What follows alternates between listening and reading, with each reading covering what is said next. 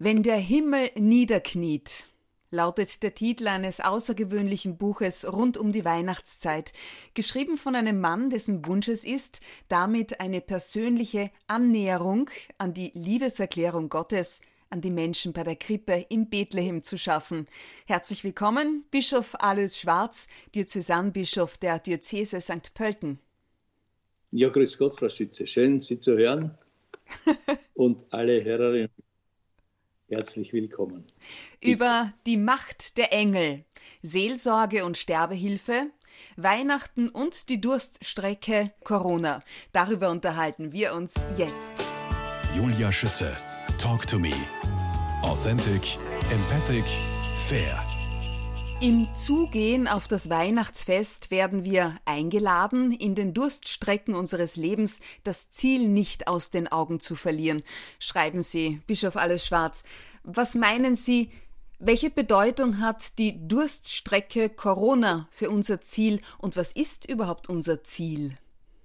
Unser Ziel ist und das Ziel jedes Menschen, dass er in seinem Menschsein stark wird, dass er sich in seinem Menschsein entfalten kann dass er seiner Würde, die er im Innersten mit sich trägt, einen Glanz verleiht in seinem Leben. Das ist das Schönste, was einem Menschen passieren kann, dass er sagen kann, ich habe ein Leben, das mir geglückt ist. Er ist zwar nicht immer glücklich, aber glücken soll das Leben. Und das ist etwas, wo uns in der Religion der Gott des Christentums sehr behilflich ist, weil er selbst Mensch geworden ist. Und wenn wir auf ihn zugehen, auf einen Menschen, der selber das Menschsein kennt, aber auch das Gottsein kennt, dann ist das eine ganz enorme Stütze und Hilfe. Welche Bedeutung hat die Durststrecke für unser Ziel? Nennen wir die Durststrecke heuer Corona. Wir sind ja Wesen, die von Geburt an auf Beziehung angelegt sind, auf Kontakt angelegt sind. Wir sind ja ins Leben hineingewachsen durch den Kontakt und die Beziehung zu unserer Mutter, die uns dann ins Leben hineingeführt hat durch die Hilfe des Vaters der geholfen hat, dass wir unsere Selbstständigkeit finden. Und dennoch ist das menschliche Leben so angelegt, dass es immer wieder die Hand von jemand anderem braucht, an der man sich aufrichten, stützen oder leben lernen kann. Hm. Die Durststrecke Corona dauert schon ziemlich lange. Welche Hand wird uns denn da gereicht, Ihrer Meinung nach? Das eine ist, Corona dauert jetzt noch gar kein Jahr muss man mal sagen. Und wir sagen schon, es dauert schon so, so lange. Es dauert insofern so lange, weil wir noch nicht, nicht wissen, wie lange es noch gehen wird. Das ist das, die Unsicherheit dabei, wie lange wird das noch dauern. Wenn schon absehbar wäre, wo das, das Ende ist, dann wäre es für uns viel, viel leichter. Vielleicht ist deshalb die Durststrecke so groß, die Durststrecke einer Beziehung, Kontakt und Begegnung, weil wir so unsicher sind, wie das ausgehen wird und äh, mit uns auch das Ende erreichen wird. Wir wissen ja oft nicht, wer wie infiziert ist und wer wen infiziert oder wer von wem hier eine Krankheit bekommt, die ihm vielleicht zur Herausforderung oder selbst zur Lebensgefährdung wird. Und welche Bedeutung hat nun eine Durststrecke für das Erreichen des Zieles? Die Durststrecke ist, dass wir die Sehnsucht äh, wachhalten in der Zeit dass wir aber auch kleine Oasen suchen, kleine Oasen, die uns dann drüber helfen. Heißt ja nicht, dass wir die ganze Strecke jetzt ohne Beziehung leben, aber dass wir unsere Rastplätze suchen, wo wir einander helfen, einander Stärkung sind, einander aufrichten oder sehen, wie andere das machen. Es gibt ja unzählige Menschen in unserem Land, die einander aufrichten, die andere aufrichten, die mithelfen, dass Leben gelingen kann. Wenn der Himmel niederkniet. Ich finde diesen Titel so schön, weil er für mich etwas Unerreichbares scheinbar zum Greifen nah macht. Was ist Ihre Intention dahinter? Ja, das ist ein, ein Wort aus einem Gedicht von Christine Lavand. Christine Lavand war ja eine Dichterin, die ein sehr schwermütiges Leben hatte, auch ein sehr schweres Leben hatte und dann immer wieder solche Durchblicke formuliert, wo für sie so etwas wie ein Stern der Hoffnung aufgeht oder wo für sie so etwas aufgeht wie ein Aufblitzen des Himmels in eine sehr zum Teil düstere oder verdüsterte Lebenssituation hinein. Mhm. Und sie sagten nicht, ich weiß nicht, ob der Himmel niederkniet, wenn man zu schwach ist, um hinaufzukommen. Die Sehnsucht des Hinaufkommens ist es ja. Und dann sagt sie, ich weiß nicht, ob der Himmel niederkniet. Also der Himmel wendet sich zu uns, wenn wir zu schwach sind, um hinaufzukommen.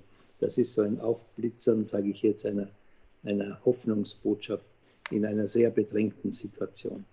Wenn der Himmel niederkniet, ist ein kleiner Schatz, möchte ich sagen, dieses Buch mit täglichen Anregungen und persönlichen Gedanken aus ihren Predigten und Sprachtexten für die Zeit rund um Weihnachten vom 1. Dezember bis zum 6. Jänner, also bis zu den Heiligen Drei Königen.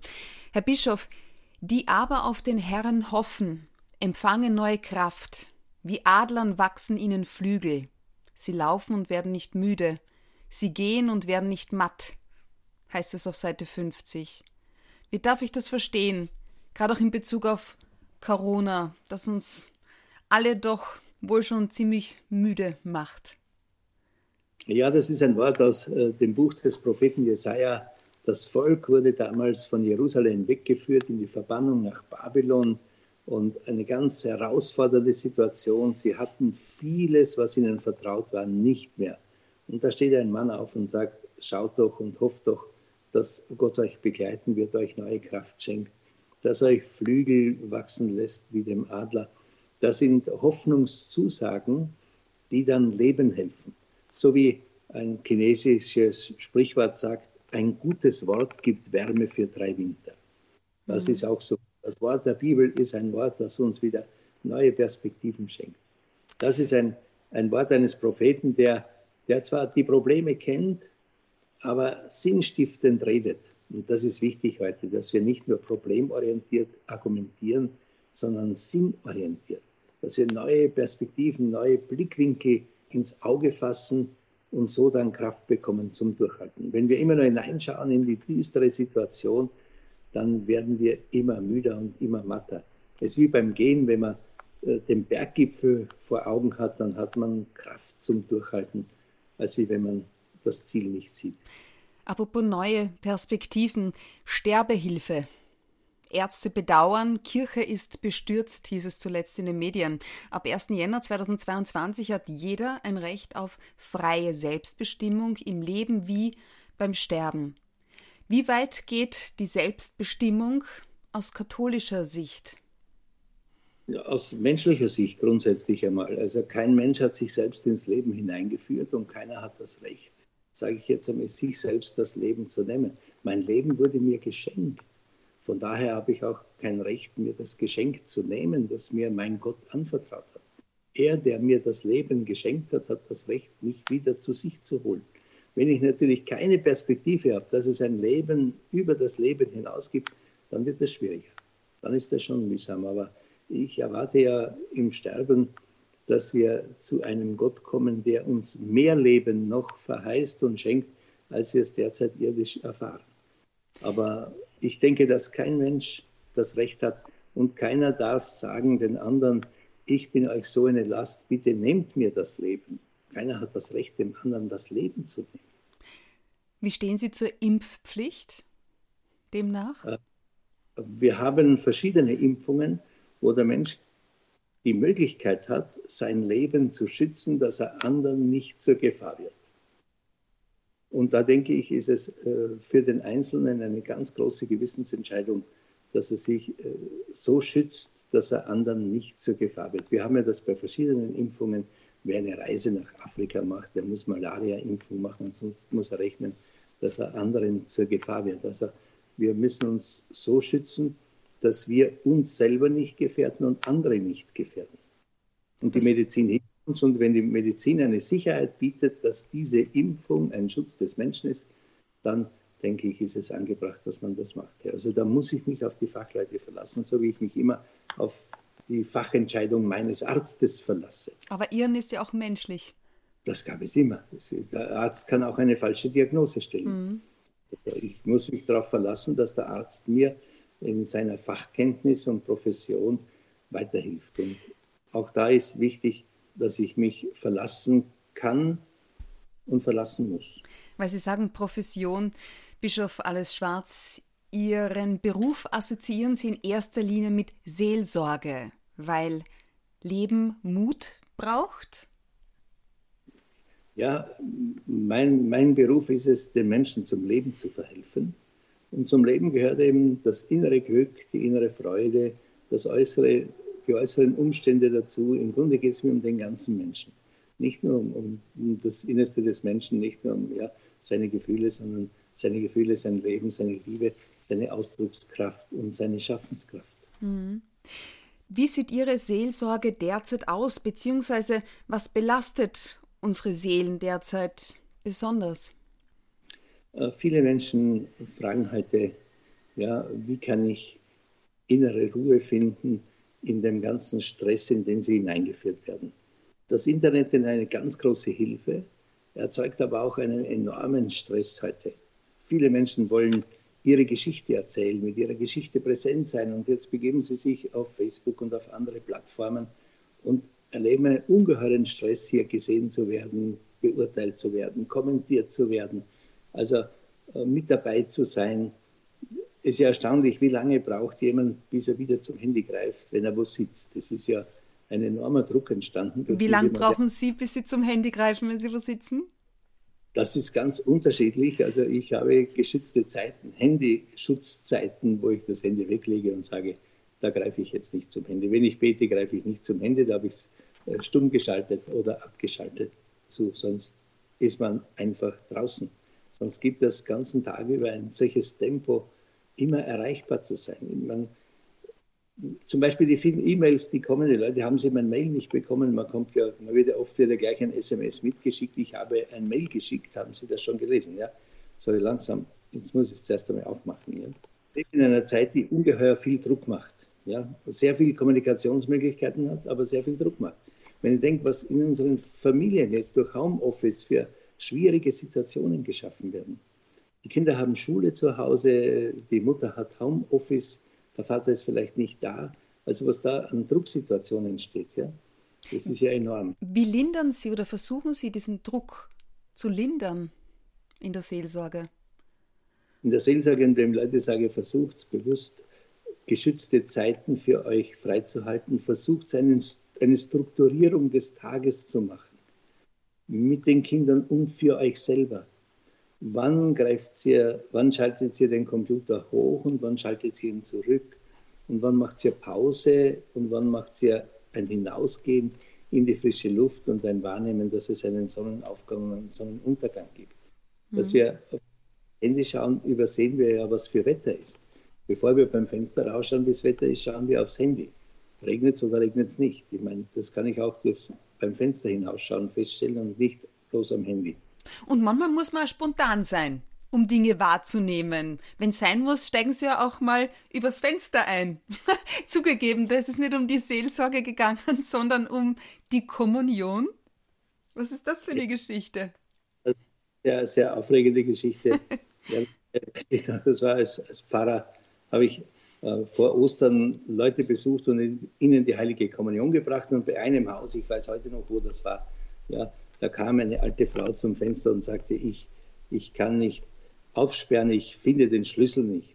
Dann war vor diesem Fenster so ein kleines Bankerl zum Sitzen, habe ich gesagt, machen Sie das Fenster auf, ich komme übers Fenster hinein und bringe Ihnen die Kommunion. Und ich bin dann auch wieder übers Fenster hinaus Natürlich mit dem Talar als Priester gekleidet muss man schon schauen, wie viele Autos vorbeifahren, wenn man da bei einem Fenster aussteigt mit dem Talar und dem Mantel in der AK-Woche vor Ostern. Ja, und wie war denn die Reaktion draußen? Hat man sie, man hat sie sicher gesehen, das hat sich sicher umgesprochen. Wo ich hinausstieg beim Fenster, war kein Auto zu sehen. Ob mich jemand gesehen hat, weiß ich nicht, aber ich habe auf jeden Fall kein Auto gesehen. Bischof Alles Schwarz, zuhören will gelernt sein, habe ich gelesen in der aktuellen Ausgabe des Magazins Kirche Leben der Diözese St. Pölten. Das ehrenamtliche Team der Telefonseelsorge soll erweitert werden und dazu startet auch am 16. Jänner ein Ausbildungskurs und die Diözese übernimmt die Kosten. Was wünschen Sie sich für die Zukunft der Seelsorge? Für die Seelsorge wünsche ich mir ein menschennahes begleiten in den unterschiedlichsten Lebenssituationen. Wir sind ja Wegbegleiter der Menschen zum Beispiel durch die vielen Dienste der Caritas.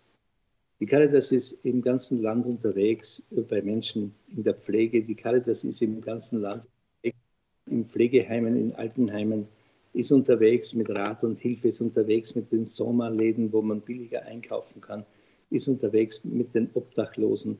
Also wir sind ja in unzähligen Diensten bei den Menschen unterwegs. Das ist das eine. Das andere ist, Seelsorge ist auch, dass sie Menschen herausführt aus der Alltäglichkeit in die Feier hinein.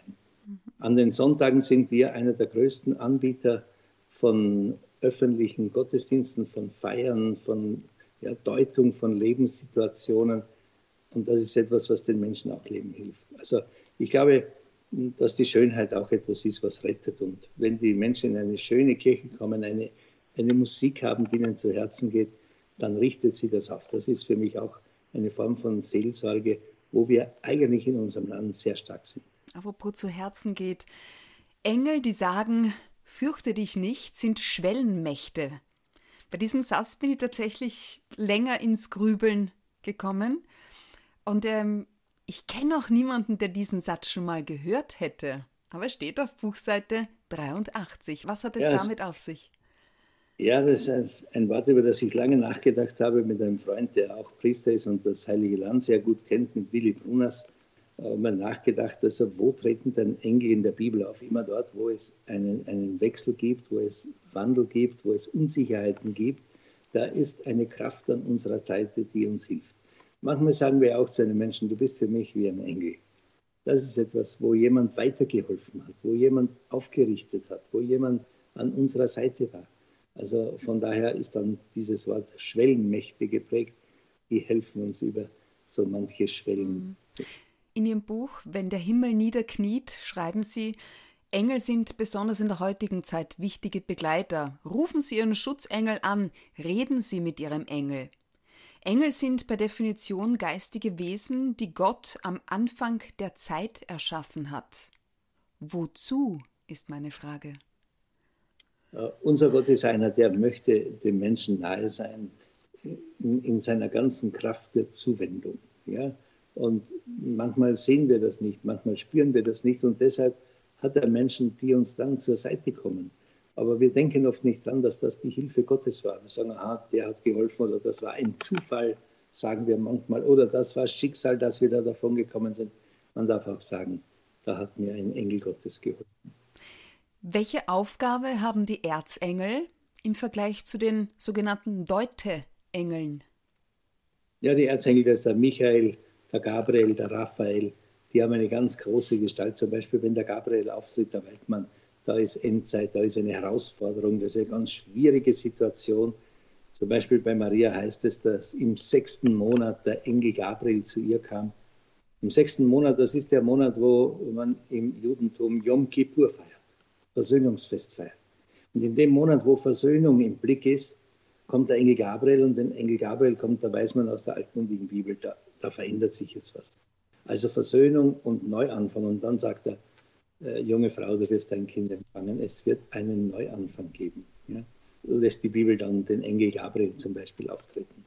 Ein besonderer Aspekt innerhalb der Vorstellung vom himmlischen Hofstaat ist die, ich zitiere lieber, möglicherweise alte Gestalt des Satan, der als Feind der Menschen Mitglied des Hofstaates ist. Satan oder der Teufel oder Luzifer gilt als böses Prinzip, als selbstständiger Widersacher Gottes. Aus welchem Grund, das ist meine Frage, muss um den Frieden, um Harmonie immer gekämpft werden? Weil es immer einen Durcheinanderbringer gibt. Also es gibt immer Leute, die ein Chaos erzeugen oder einen Widerstand erzeugen oder, oder äh, eine Macht der Aggression in sich verspüren. Es gibt das Satanische in der Welt, ob wir das wahrhaben wollen oder nicht. Und das ist eine enorme Kraft. Allein äh, die ganzen Terroranschläge, die Zusammenhänge der Aggressivität, der Radikalisierung, da sage ich, das sind ja Mächte im Spiel, die sowas äh, Satanisches sind. Ja, das sagen uns, also hier braucht es eine enorme Kraft des Widerstandes oder jemand von außen, der uns hilft, mit dem Satanischen fertig zu werden. Und in der Bibel steht, der Satan ist vom Himmel gefallen, sagt Jesus einmal. Und er ist jetzt da und schenkt uns eine neue Welt, eine, eine neue Art des Umgangs miteinander. Das heißt, welche Bedeutung hat das Böse für das Gute? Welche Berechtigung sozusagen? Im Grunde hat das Böse überhaupt keine Berechtigung, sage ich jetzt einmal, aber es gibt es. Also wenn ich sage, es darf das Böse geben, dann respektiere ich, dass das Böse eine Macht ist, mit der ich arbeite. Das Böse ist grundsätzlich von uns abzulehnen, äh, im Widerstand zu geben, es auszugrenzen und zu sagen, nein, das lasse ich nicht zu. Ist ja bei uns auch so. Manchmal äh, rührt sich in uns eine Wut. Wenn ich der nachgebe, das hat so viele Folgewirkungen, dass mir nachher eh eigentlich immer sehr leid tut. Hm. Herr Bischof, alles schwarz, den Engel des Herrn und ein Vater unser hat Ihr Vater immer zu Weihnachten für die Verstorbenen vorgebetet. Wie haben Sie den christlichen Glauben als Kind erlebt? Was war Ihren Eltern immer besonders wichtig? Also ich habe daheim eine unkomplizierte Religiosität erlebt. Bei den Eltern war wichtig, dass sie am Sonntag in die Messe gehen. Das war wichtig. Da sind wir immer, sobald irgendwer mitgehen konnte, mitgegangen. Und äh, dass wir zu Hause ein Tischgebet beten. Das war auch wichtig. Und wenn der Vater vorgebetet hat, war es immer kürzer. Ja, wenn die Mutter vorgebetet hat, war es immer ein bisschen länger. Ja, darum haben wir immer gesagt, Papa, du bete du heute. Das war immer bei uns wichtig. Also das war ganz selbstverständlich. Aber sonst, dass man religiös ist, religiöse Zeichen daheim hat, den Herrgottswinkel schön geschmückt hat mit einem Kreuz und dass wir hin und wieder miteinander beten. Ja. Oder Wallfahrten machen. Auch das war wichtig, dass wir einmal im Jahr miteinander auf Wallfahrt gehen nach Mariazell dass wir dorthin fahren mit den Eltern und die Geschwister, meine Geschwister alle, sobald einer irgendwie transportierbar war, ist er im Auto mitgenommen worden. Also es war von klein auf immer jedes Jahr die Wallfahrt nach Mariazell.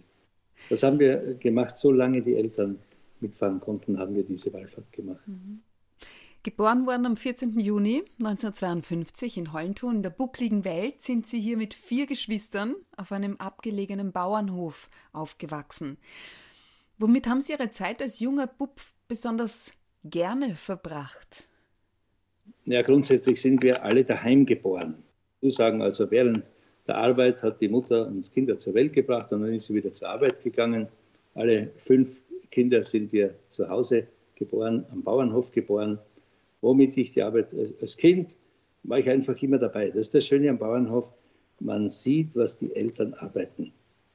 Man darf, sobald man irgendwie geh- oder transportierfähig ist, in den Stall mitgehen. Man darf beim Vater zwischen seinen Beinen am Traktor mitfahren, ja, vorne beim Lenkrad unterhalten, bis man halt selber dann ähm, so viel Kraft hat, dass man die Kupplung treten kann und dann kann man selber fahren. Und was war mit der Schule, mit der Volksschule? Darf man das so vorstellen, dass das ein richtig langer Fußmarsch war? Ja, das sind zwei Kilometer zur Schule wo man halt zu Fuß zur Schule geht. Oder mhm. im Winter halt gar nicht. Sind wir gar nicht gegangen. Auch das gab es ja, dass so viel Schnee war, dass wir nicht zur Schule gehen konnten. Das wussten wir. Oder wir kamen schon nass in die Schule. Dann haben wir beim Ofen unsere Kleider getrocknet. Die Schule hatte ja einen Ofen pro Klasse und an dem Ofen haben wir unsere Kleider getrocknet und gewärmt, bis wir wieder heimgehen konnten. Mit zehn Jahren sind Sie ins Internat Sachsenbrunn der Erzdiözese Wien. Aus welchem Grund? Mein Vater wollte, dass ich ein Gymnasium mache oder eine weiterführende Schule mache. Im Dorf gab es eine, äh, eine Volksschule, nur eine Volksschule, keine Hauptschule. Und er wollte, dass die Eltern wollten, dass ich ein Gymnasium mache. Und das war das Gymnasium, wo man als Zehnjähriger auch ein Internat hatte. Eine Schule der Erzdiözese Wien mit Internat. Und und dann bin ich mit zehn Jahren dorthin gekommen, nach einer Aufnahmsprüfung, die musste man damals noch machen, damit man ins Gymnasium gehen kann. Dann wurde ich in der vierten Klasse darauf vorbereitet von der Lehrerin, dass ich Aufnahmsprüfung habe im Gymnasium. War natürlich extra Schulung immer rausholen. Das war schon unvergesslich, dass ich die Aufnahmsprüfung schaffe. Und dann kam ich mit zehn Jahren in dieses Internat, das damals natürlich eine strenge Führung hatte, wir durften nur zu Allerheiligen, Weihnachten, Ostern heimfahren und die Eltern durften einmal im Monat uns besuchen. Wow. Und sonst geschrieben und halt Backel geschickt oder heimgeschrieben, dass die Jause wieder aus ist und die Mama soll wieder was schicken. Ja, Sie haben im Vorfeld verraten, besonders assoziieren Sie mit der Zeit Warten auf die Backel mit Essen von der Mama. Wo, womit, ja, konnte, womit konnte sie Ihnen eine besondere Freude machen? Naja, wenn da Schnitzel drin waren oder Backhändel, das besonders gut, ja. Ich verstehe. Ab wann stand für Sie die Entscheidung, dass Sie entweder Bauer oder Priester werden wollten? Naja, das war im, im Gymnasium habe ich Priester erlebt, die vorbildlich gezeigt haben, dass man glücklich ist in diesem Beruf. Und dann habe ich mich mit 18 Jahren habe ich mich entschieden, ins Priesterseminar zu gehen. Und mit 23 Jahren habe ich mich dann endgültig entschieden, mich weihen zu lassen. Dann wurde ich zum Diakon geweiht und mit 24 Jahren zum Priester. Ging eigentlich relativ rasch und zügig. Sehen Sie irgendwo eine, eine Verbindung, eine Gemeinsamkeit zwischen dem Beruf des Bauern und des Priesters? Naja, beide sind ja, beide sind Hirten, würde ich einmal sagen. Der Bauer ist ein Hirte und der Priester ist ein Hirte. Beide haben es mit den Jahreszeiten zu tun. Nicht? Die Kirche hat ein Kirchenjahr und das ist so hineinverwoben in das Kalenderjahr. Ist schon schön, wenn es draußen dunkel wird, dann zünden wir in der Kirche die Kerzen am Adventkranz an, dann kommt der Lichterbaum, dann kommt Maria Lichtmess und dann geht es wieder ins, ins Frühjahr hinein. Auch der Bauer lebt mit den Jahreszeiten, mit Winter und dann Frühjahr. Es geht um, um Wachsen lassen, die Dinge. Und, und, und wenn ich denke, der, der Jesus von Nazareth, der war in einer agrarischen Welt unterwegs. Das, die, die Bilder der Bibel kommen alle aus, aus der, zum Großteil aus der bäuerlichen Welt. Unsere Paradies beginnt in einem Garten und wir haben so viele Bilder von, von der Ernte, von der Aussaat, vom, vom bäuerlichen Bereich. Die agrarische Welt der Bibel ist auch ein Stück weit die, die Welt des Priesters. Bischof Alles Schwarz, wir sprechen in Teil 2 gleich weiter.